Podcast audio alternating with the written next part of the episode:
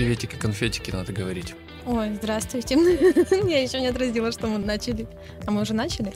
Да. Да, мы уже начали. Йоу, ну здравствуйте. Это подкаст «Дима, что происходит?». Меня зовут Дима Шлыков, я главный редактор. Меня зовут Влада Ямщикова, я журналист 66.ru. И с нами прекрасные гости, неожиданный вообще человек, который смог выделить пару минут своего забитого так графика, чтобы прийти к нам на стрим. Прекрасная богиня SMM Полина Дикушина. Здравствуйте.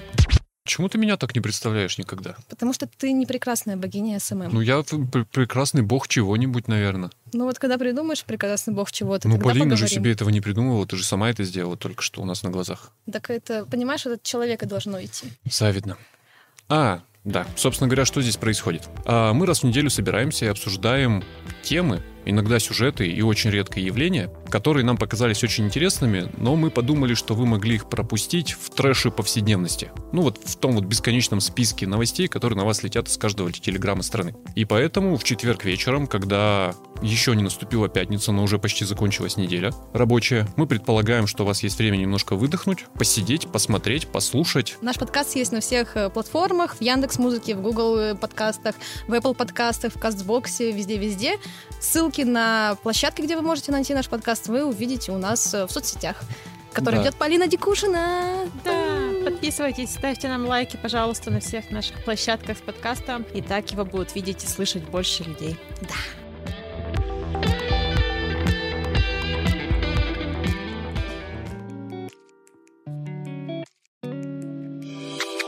Ну, мы выбрали такой формат э, ведения стримов, что у нас каждый стрим есть какая-то определенная тема. Вот сегодня у нас тема дня такова. Это дикие эксперименты, на которые идут журналисты 66.ru. Вообще, то есть э, мы, конечно, большую часть времени такие серьезные ребята, которые делаем серьезные вещи, you know, пишем серьезные тексты. Вот Валерий Кунчиков нам, например, пишет серьезные новости, как что-то строится. А иногда мы просто прикалываемся и устраиваем для себя, например, челленджи. И как раз-таки недавно, точнее, на этой неделе, в этот понедельник, вышел текст от Полины Дикушиной, которая устроила один из таких экспериментов прямо над собой. Да, я немножко поясню. Э, Мы периодически, наверное, каждый из нас, ну и вы, наверное, тоже, э, ставим над собой эксперименты в том смысле, что пытаемся сделать свою жизнь как-то веселее или, может быть, лучше, или себя сделать лучше. И мы подумали, что это не надо оставлять в себе, и можно рассказать, чем мы занимаемся в свободное время, особенно если это повод заняться чем-то, чем ты раньше не занималась. Да, Полина? Да. Полина выкидывала вещи. Да. Полина на протяжении скольки дней? 30. 30 дней выкидывала вещи. При том, что Полина, чтобы вы понимали, а, не безумный дедушка, который до этого тащил домой э, с помойки все предметы, которые мог там найти. В принципе, нормальный человек, который устраивает генеральную уборку. Ты раз в месяц устраиваешь? Вообще несколько раз в год. Несколько раз в год. А, ну это много все равно. Ну да, учитывая, что у меня очень маленькая квартира, Все на виду. микроквартира, да, все оказалось всегда на виду. Я была уверена, что у меня полный порядок во всем, и, конечно, нет ничего лишнего, потому что места для лишнего нет. Да. Но все-таки решила зачем-то выкидывать вещи, причем не просто взять их и выкинуть все, Да. а по какой-то особенной методике. Мы на самом деле мы с коллегами подсмотрели эту методику. Честно скажем, это какой-то набирающий популярность, широко известный в узких кругах Инстаграма марафон, когда я каждый день выкидывала плюс одну вещь. То есть я начала первый день с одной вещи, на следующий две, три и так до 30 в день. До 30 в да, день. т- на, на 30 я закончила. Но это ты за один день выкинул да, 30 за один вещей. день, да, за один день. В общей сложности за месяц я выкинула 465 вещей. Скажи, а зачем это нужно? Почему нельзя просто прийти к себе домой, осмотреться и выкинуть 465 вещей вот просто разом? Взять мешок для трупов, это что-то сложить и вынести на помойку. Зачем это Ну, растягивать на такое э, длительное время? Э, Мне кажется, потому что ты за раз эти вещи просто не увидишь. Когда я только начинала, мне казалось, что у меня, конечно, очень много вещей, но где-то день на десятый, когда там был, получалось по 10 вещей в день, я уже поняла, что они заканчиваются. Мне казалось, что они заканчиваются, потому что ты э, за один раз, даже устроив какую-то генеральнейшую уборку, ты просто не сможешь докопаться, вот, по крайней мере, я думаю, что я бы не смогла докопаться до самых-самых вообще уголков каких-то в ванной или каких-то коробках, которые у меня стояли годами в квартире, э, в шкафу, куда я никогда не заглядывала, потому что, ну, как бы, если это делать за раз, ты просто такой, хоп, посмотрел на свою квартиру, ну, ну вот, вот это выкину, это, это, это, и все.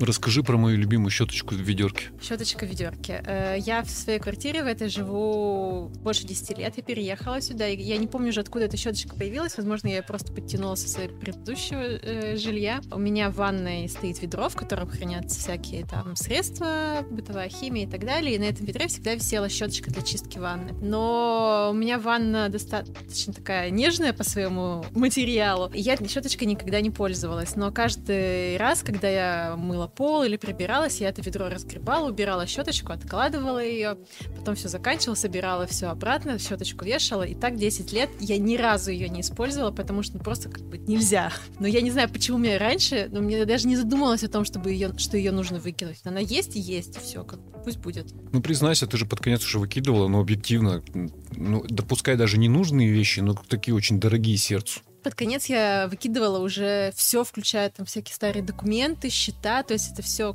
пошло вообще все, что... Телевизор? Нет, телевизора у меня не было и нет, к счастью. Да, дорогие вещи, нет, дорогие вещи я выкидывала не только под конец, я выкидывала их, наверное, на протяжении всего челленджа, потому что они находились в самых неожиданных местах. Я сначала решила, что я буду идти по блокам, и начала с кухни, и, например, на кухне я нашла коробочки из-под чая, старые еще советские, которые еще хранили мои бабушки в свое время. Я, я не знаю, почему они вообще у меня оказались, почему они все эти годы у меня лежали. И когда я их взяла в руки, я поняла, что да, надо выкидывать, потому что, ну, это просто две железные коробки, которые занимают место. Какие-то такие с ними я пережила в этот момент воспоминания, что я, конечно, сначала их хотела отложить, потом снова выкинуть, отложить, выкинуть и так, и так далее, да. И такие вещи попадались, ну, практически в любой части квартиры. Я выкинула определенное количество открыток, каких-то там подарочков из прошлой жизни, выкинула свои потрясающие серебряные лосины, которые я когда-то купила за какую-то вообще мелочь э, на блошином рынке. Ну, ты напрасно, конечно. Да, я их потом, честно скажу, я их потом достала и отдала другому человеку. Серебряные лосины — это самая нужная вещь вообще в гардеробе любого человека. Они у меня... Я, я всегда думала, что однажды я их надену. Нет ни разу. И я поняла, что я все, я выросла, и я больше уже не, не надену их никогда. Но, ну, ты честно... вот просто, просто вот, ну, в принципе, хорошие, годные вещи просто брала и выносила на помойку? Скажу честно, что пока еще эти многие из этих вещей, они все еще у меня в квартире находятся. Они лежат в этих пакетах для трупов, потому что их нужно в первую очередь рассортировать. То есть я выкидывала все равно достаточно так все хаотично, то есть у меня там в перемешку в этих пакетах одежда, какая-то посуда и так далее. Это, конечно, надо все рассортировать. Но поэтому я, когда я писала текст, я предпочитала использовать слово избавлять справляюсь. Ты мучилась? Я это пережила. Да. Сильно? Да. Зачем это все было нужно? Ну вот чтобы а... что, объясни мне, пожалуйста. У тебя была квартира, в ней все было, сама говоришь. Ну она меня, меня как-то это немножко угнетало. То есть для меня что? процесс приборки это какой-то, в первую очередь, э, эмоциональный процесс, когда ты вот избавляешься от всего лишнего, да. И если там каждый год я в новогодние праздники что-то выкидываю, мне как бы становится, ну, Новый год, новое, как-то как-то вот так вот, все по-новому. И тут я, меня действительно почувствовала, что я себя сняла какой-то невероятный, может быть, не груз, а что-то такое какой-то балласт, что ли, я не, не знаю, как это э, описать. Квартира стала посвободнее, место стало побольше. Я писала там вот опять же в своем тексте, что мне квартира стала казаться голенькой, но как-то вот легче дышится, что ли. Мне больше так нравится. Мне почему-то кажется, что... Сколько ты выкинула вещей? 400? 465. Но Мне кажется, я... у меня в принципе нет 465 есть. вещей. Есть. Это есть. очень много. Есть. Это немного. Мальчикам, наверное, сложнее это понять, когда ты заходишь в ванну, у тебя там галерея тюбиков стоит. Ну, блин, это не считается. Нет, это считается. Ну, там закончился шампунь, ты его выкинул, Они естественно. закончились. А что ты, зачем стояли... ты их выкидываешь туда? Они стояли там годами, там какие-то маски, смысле, которые годами? мне уже не актуальны, какие-то шампуни у меня были там для тонирования волос, которые я тоже никогда не буду делать. Они стояли, просто занимали место, потому что, ну, не всегда знаю, кажется, звучит, что... Звучит уже, знаешь, Когда как... они потребуются, нет, не потребуются. Звучит как чит. Ну, потому что можно, не знаю, чит, ну, взлом, а, обман. Нет. Звучит как чит, это все равно, что взять там, например, пакетик бумажных платочков и каждый платочек посчитать за нет, нет, нет. кусочек. Или огрызок, огрызок яблока считается, вот, например, ты съел нет, яблоко. конечно. Это... Ну, ты такой, я э, для себя это определяла как текущий мусор, грубо говоря. Ну да, ну да. И то, что было э, со мной какое-то время. Легче тебе стало жить. Да, ну, правда, да. То есть вот я закончила, когда я когда еще эти пакеты все э, растаскаю куда-то э, на переработку или еще куда-то, я уверена, мне станет вообще замечательно. Но мне кажется, это произойдет ближе к лету.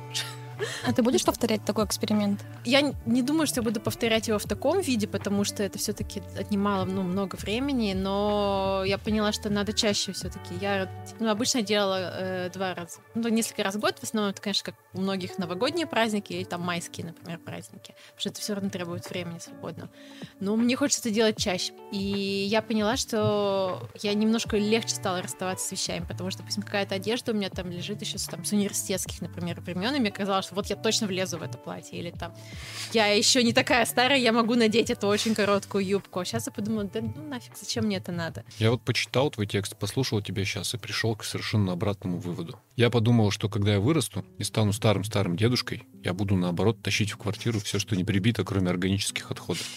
Зачем? А окружать себя вещами и историями других людей. Ну ты же не будешь знать их истории. А я их придумаю, я же буду очень старый. Ага. Ну, если вас- да, я, я всегда э, жила тем, что я вкладываю вещи какую-то эмоцию. То есть э, у меня, я почему так привязана к вещам, они у меня с чем-то связаны, с какими-то там воспоминаниями, людьми и так далее. Но я вот э, в процессе этого эксперимента поняла, что от некоторых все-таки стоит уже избавляться, чтобы они там тебя не держали, не, не тянули куда-то назад или так далее. Это надо делать не в принципе, чтобы там разгрести квартиру, а чтобы как-то вот, ну, немножко, да, переосмыслить себя, переосмыслить свое отношение к вещам, к каким-то своим воспоминаниям.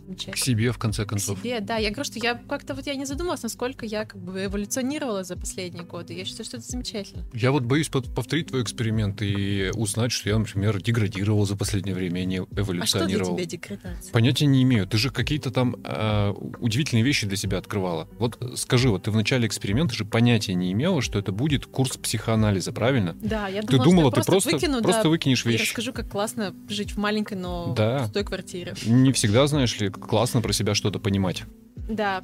Особенно в процессе уборки. Что Ну, я, я предполагала, что такое возможно, потому что я, ну, я люблю вещи.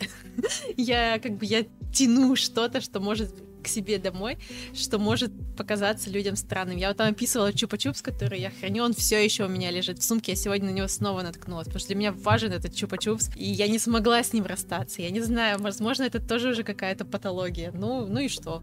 Моя патология.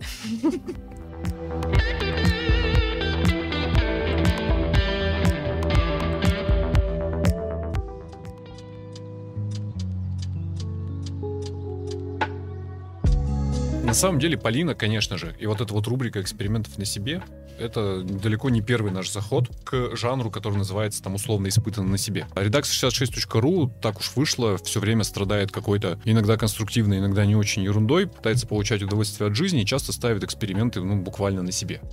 И Полина такая не одна. Мы бы вам хотели еще рассказать, чем мы тут всяким интересным занимаемся и от чего получаем искреннее наслаждение, а потом еще и превращаем это в буквы. Например, эта публикация еще не вышла, она еще только готовится, и поэтому вы сейчас узнаете от нас это буквально первыми. Хотя, ну, понятно, что это не горячая новость и не острый эксклюзив.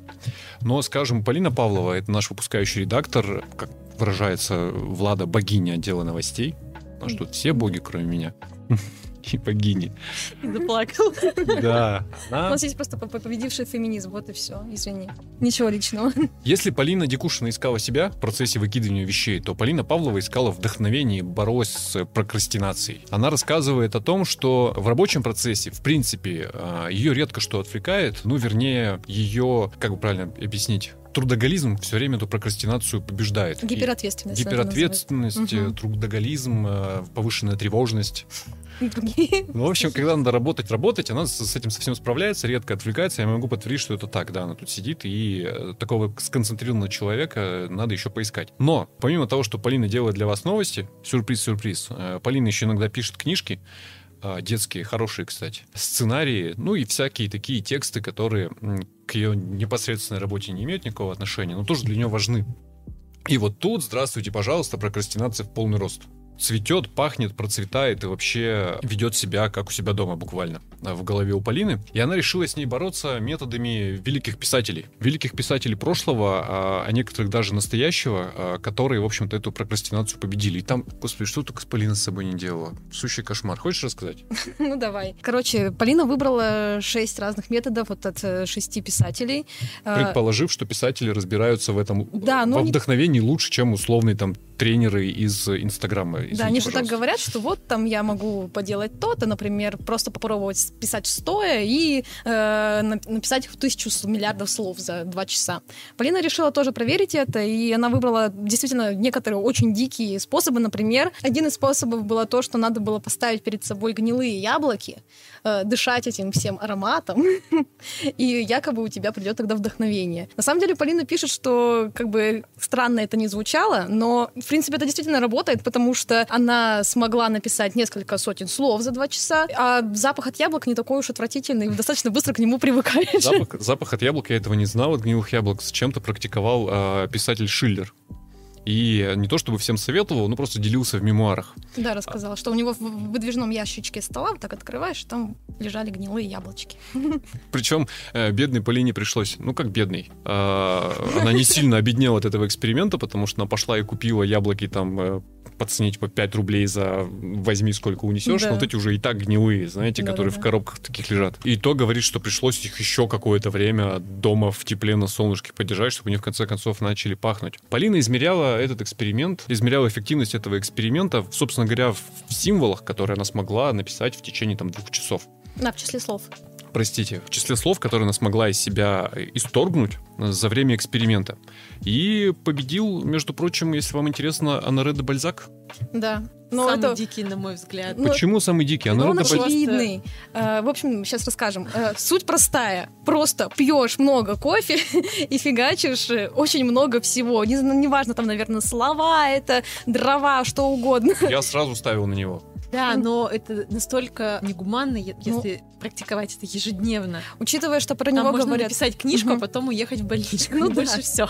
Про него просто, про Бальзака говорят, что он-то пил там за раз по 50 чашек да. кофе. Полина осилила 5, и ей уже было очень плохо, там под конец сердце колотилось, потом успокаивалась она еще полтора часа после этого эксперимента. Но факт остается фактом, и это действительно самый успешный способ себя заставить работать. Но если для вас это слишком, то на втором месте вполне себе лайт способ. Это Шарлотта Бронте, которая разгружала мозг монотонной работой. Ну, занималась чем-то...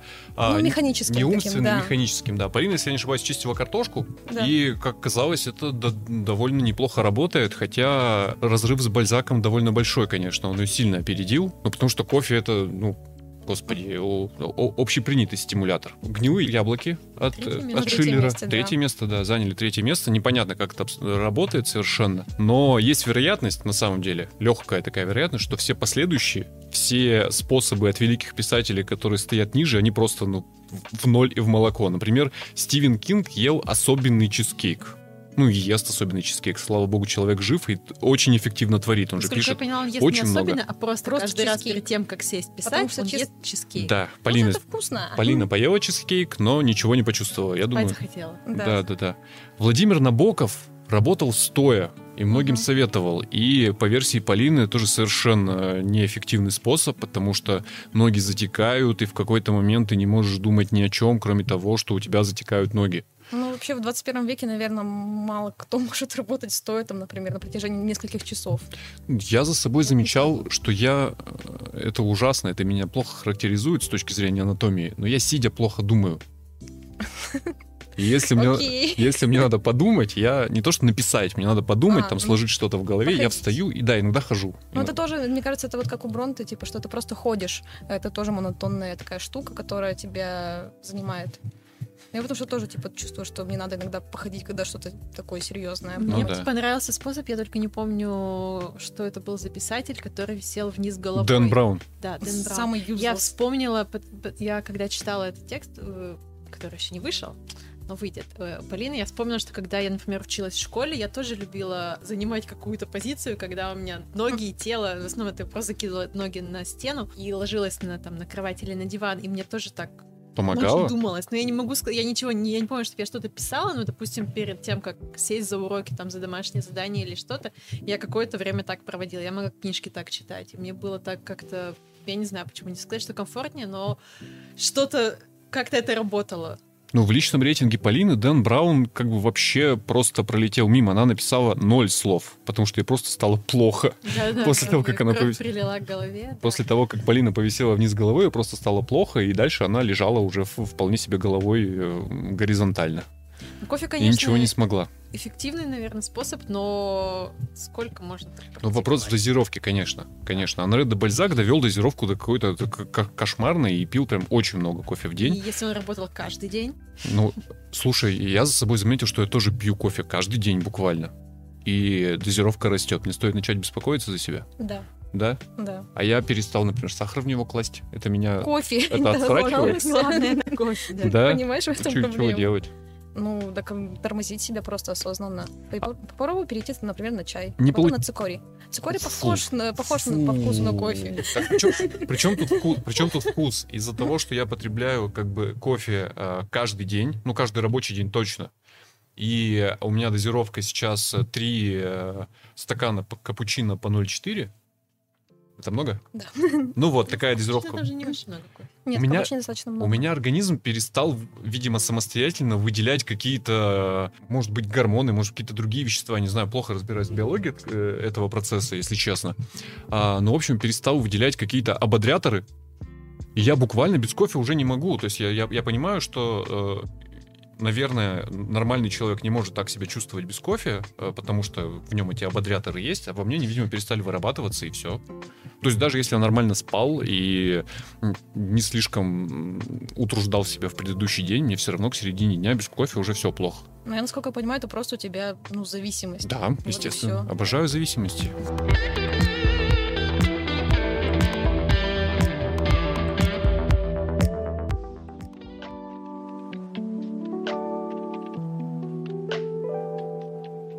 Давайте я пока расскажу про рекордсмена по экспериментам над собой. Богиня Может, экспериментов. Богиня экспериментов, человек, которого мы по-прежнему очень сильно любим, и э, рекорд который не побит и не будет побит никогда, это, конечно же, журналист Оля Татарникова.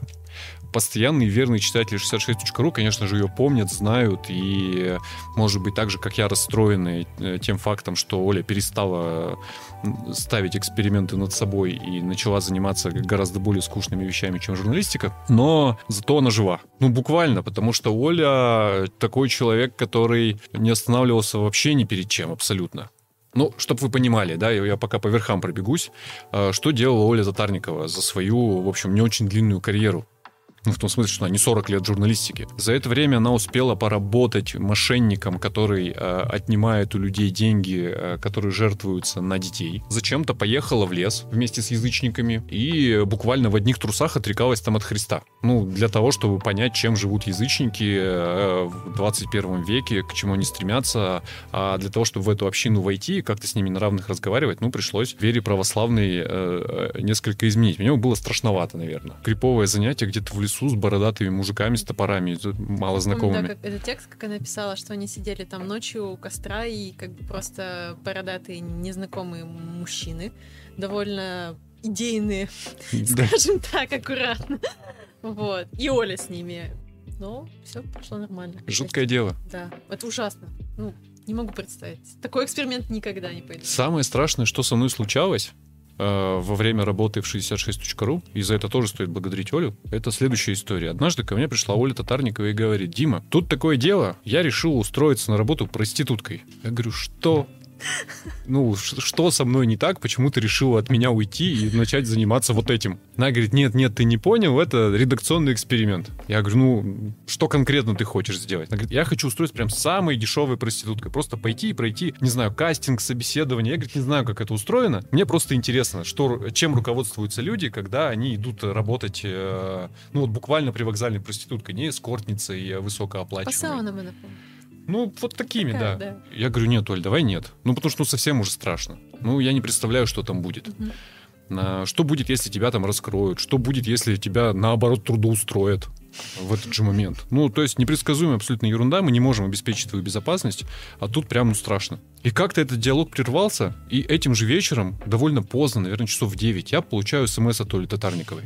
Там написано «Красная Нексия, номер там 112». Я точно номер не помню, но «Красная Нексия» впечаталась в память навсегда. Я отвечаю смс Оле, что это? Она говорит, это машина, внутри которой я сейчас нахожусь и прохожу собеседование на проститутку. Мол, если что-то случится, я каким-то образом должен был по номеру машины, во-первых, ее разыскать, а во-вторых, сделать так, чтобы с ней ничего не случилось. Это самый страшный эксперимент, который на себе ставил. Вышел текст потом. Оля, в общем, прошла все стадии собеседования. Каким-то чудом не оказалась в сауне. Там я потом второй раз я покрывался потом и холодным, и бледнел, когда я читал уже итоговый текст она сдала. И когда я понял, э, чем все это кончилось. Потому что в тот вечер она мне написала, что все в порядке, материал собрала, и, в общем, жива, и э, никто, в общем, со мной ничего плохого не делал. Я такой, ну и слава богу. А потом она сдает текст, там оказывается, что она прошла собеседование э, с этой, э, как сказать, с мамкой, с сутенершей, такой видавшей виды, прошедшей э, горнило этой профессии буквально снизов. Реально в Некси. Они ехали в Некси, э, какой-то неприятный водитель, вот эта вот мама, Оля Татарникова, еще одна девочка, которая, в отличие от Оли, тут не ради эксперимента, а реально хочет работать. Она прошла это собеседование, ее взяли на работу и сказали, ну все, поехали. Ну вот буквально. В сауну. И какими-то правдами, неправдами реально Оля в последний момент открестилась от того, чтобы приступить к, к испытательному сроку. Очень страшно. Но чтобы вы понимали, что, что у нас здесь вытворяла Оля Татарникова и на что она была готова ради... Ради чего? Ради веселья. Да, да. Зато есть что вспомнить. Да, один из плюсов нашей профессии состоит в том, что можно тут страдать э, любой ерундой, потом называть журналистским экспериментом, публиковать, еще и, в общем, даже... Считаешь, что он полезен обществу? Ты знаешь, несмотря на то, что нас, э, в общем, даже, э, не сказать, что прям сильно незаслуженно, но ругали за этот текст, предполагая, что мы просто хайпуем на этой странной теме, там был момент, который меня прям очень сильно поразил. Это, собственно говоря, образ девушки, которая вместе с Олей проходила это собеседование.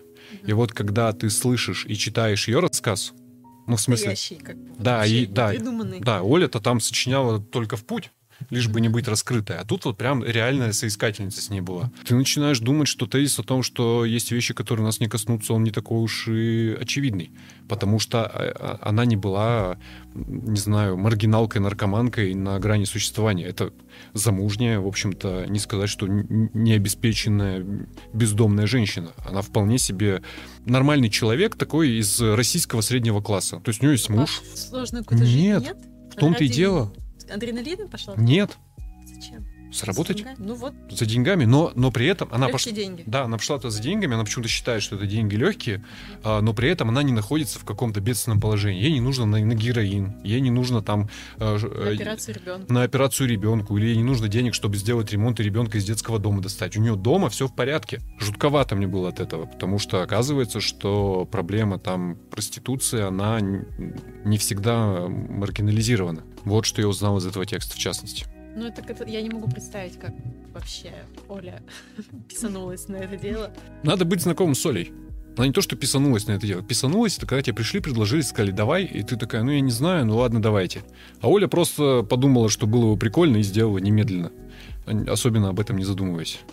Именно поэтому Оля чемпион по экспериментам на себе. Хотя я не считаю, что это прямо всегда классно и отлично.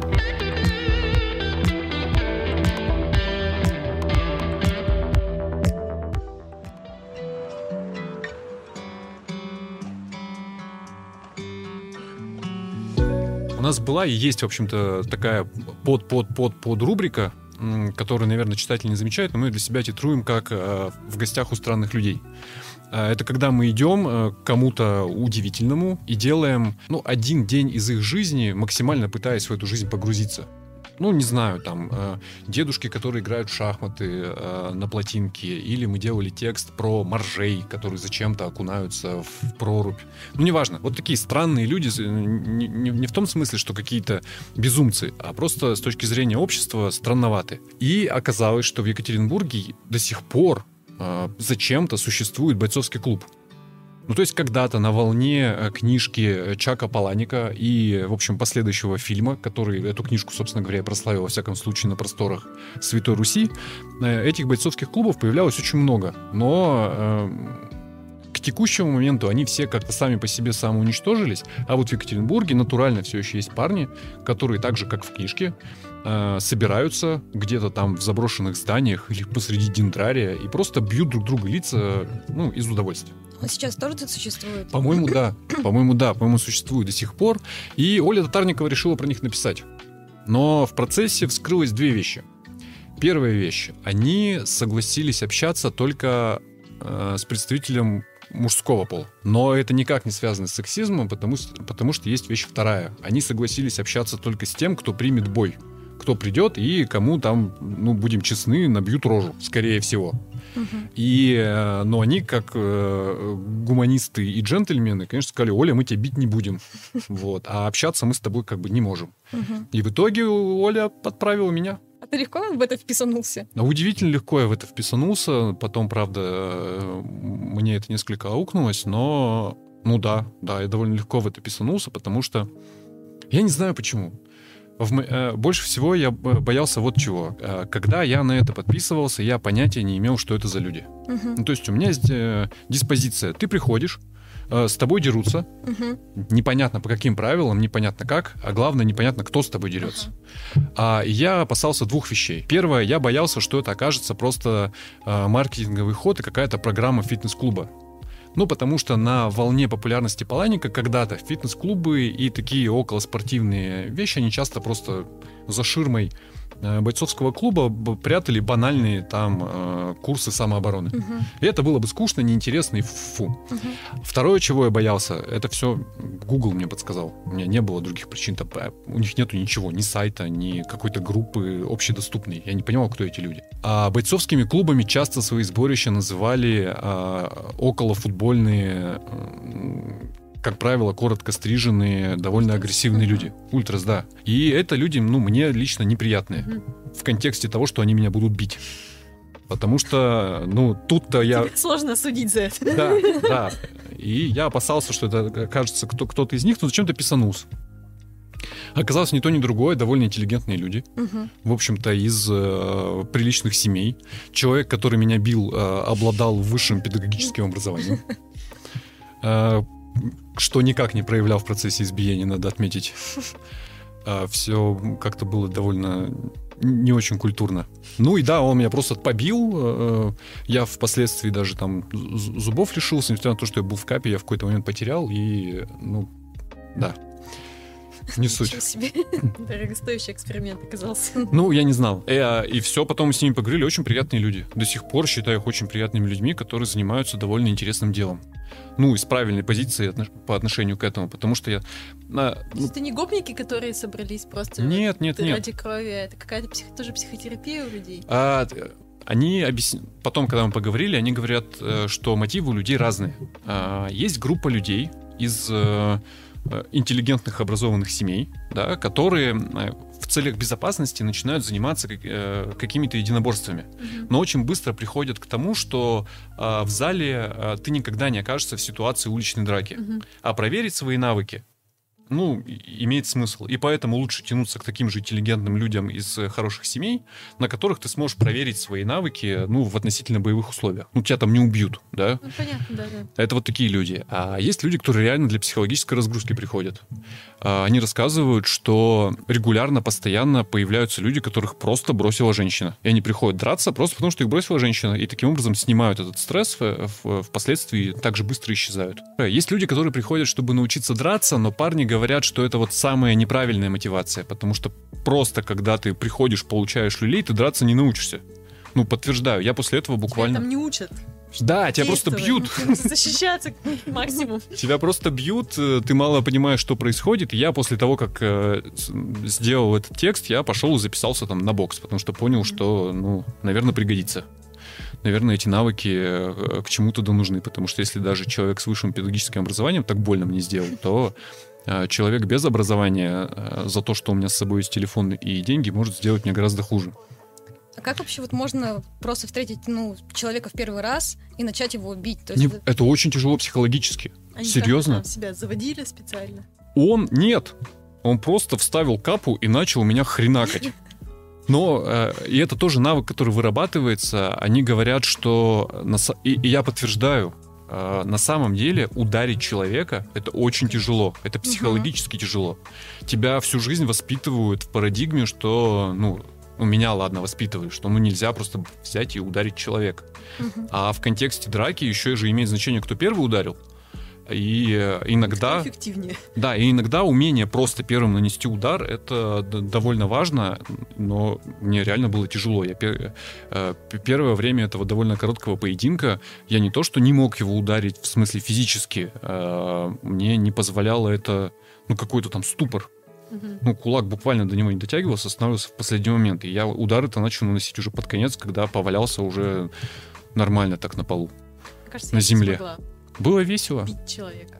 Бить человека тяжело. Почему ты говоришь, что это весело? Как вообще, ну, такое можно назвать веселым?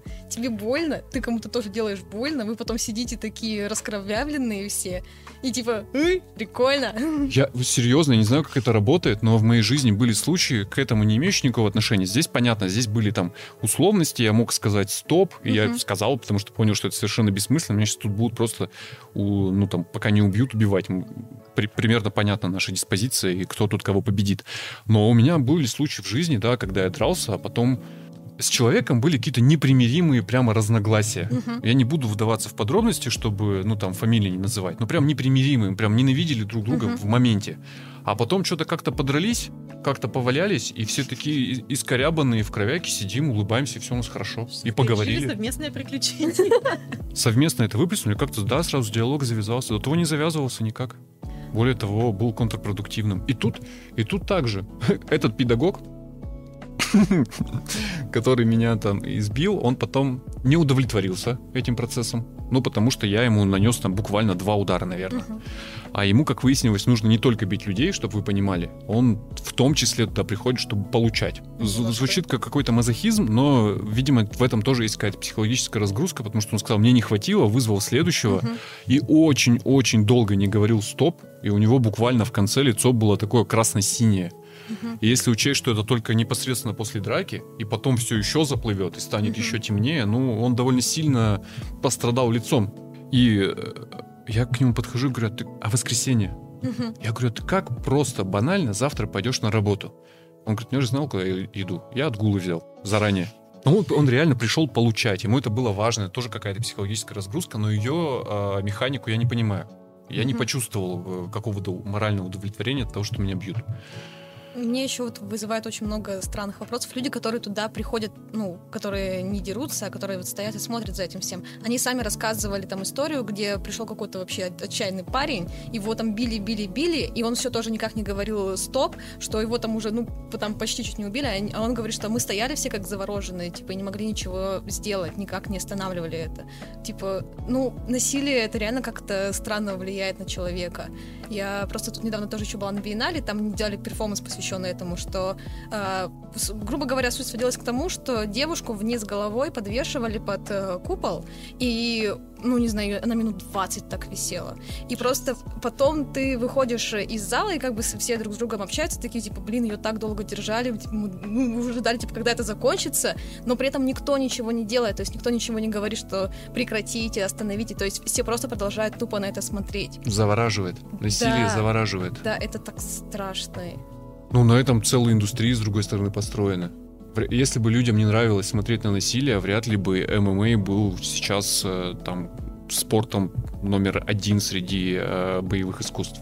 Наверное, мы бы все смотрели какое-нибудь красивое джиу-джитсу и наслаждались, как Мгм. э, ушу, да, вот все это кунг-фу и капуэра. Да. Но судя по тому, что все-таки ММА э, спорт номер один в своей категории, видимо, людям, правда, по-прежнему очень сильно нравится насилие.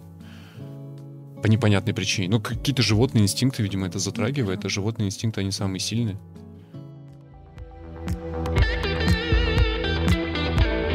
А еще у нас есть еще одна замечательная рубрика под названием. Предсказание от кремлеботов. Да, напомню, в прошлый раз мы тоже ее устраивали, и нам э, кремлебот по имени Женя предсказал, Женя, по-моему, Ага. да, предсказал, что у нас будет все хорошо с парками, скверами вообще. Ну и в принципе, что, Слушай, между прочим, подтвердился прогноз, потому что буквально сегодня мы... Ну, хорошо, с ними еще пока все не очень хорошо, с парками и скверами. Но буквально сегодня вышла новость о том, что администрация города Екатеринбурга, УРФУ и Брусника разрабатывают и уже практически закончили формировать новую концепцию благоустройства города. И там, во всяком случае, то, что закрепляется как э, норма и правило, звучит очень неплохо, очень Мгм. логично. Не будем сейчас подробно останавливаться, мы тут п- повестки как будто бы не касаемся. Получается, Кремлебот нам ну да. предсказал будущее Да. буквально. Это реальные кремлеботы, которые тусуются у нас в Телеграме, в основном в Телеграме. А, Мы их перестали э, вытравливать из этого самого Телеграма, потому что они стали нам близкими и родными. И не только нам, но и многим нашим читателям. Комментарии нарезали, сворачивали и превратили в предсказание на там, грядущую неделю, Да. э, что нас всех ожидает.